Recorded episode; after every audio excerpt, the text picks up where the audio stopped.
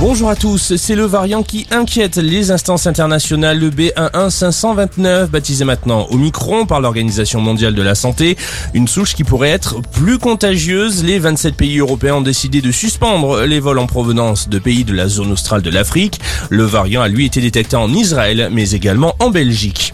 La troisième dose de rappel du vaccin ouverte aujourd'hui à tous les adultes, cela fait partie des mesures annoncées cette semaine par le ministre de la Santé Olivier Véran. Il faut un schéma vaccinal complet et une deuxième injection il y a au moins 5 mois, indispensable pour que le pass sanitaire reste valide après le 15 janvier. Aux Antilles, les mesures sanitaires ne passent toujours pas. La semaine a été émaillée par des épisodes de violence. La vaccination obligatoire des soignants a finalement été repoussée au 31 décembre prochain. À la une de l'actualité également, une enquête préliminaire pour viol et agression sexuelle à l'encontre de Nicolas Hulot. Elle a été ouverte hier par le parquet de Paris. Cela arrive après la diffusion d'envoyés spécial. Au moins six femmes accusent l'ex-animateur de les avoir agressées entre 1989 et 2001. La colère des pêcheurs français se sont mobilisés hier à Calais afin de demander la régularisation de leur licence et ainsi pouvoir travailler dans les eaux britanniques. Plusieurs ports en Normandie et dans les Hauts-de-France ont été bloqués.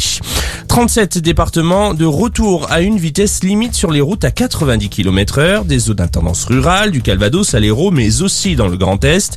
Objectif, fluidifier le trafic des endroits à faible densité de population. La magie de Noël, le marché de Strasbourg, le plus vieux du pays, a ouvert ses portes hier après un an d'absence.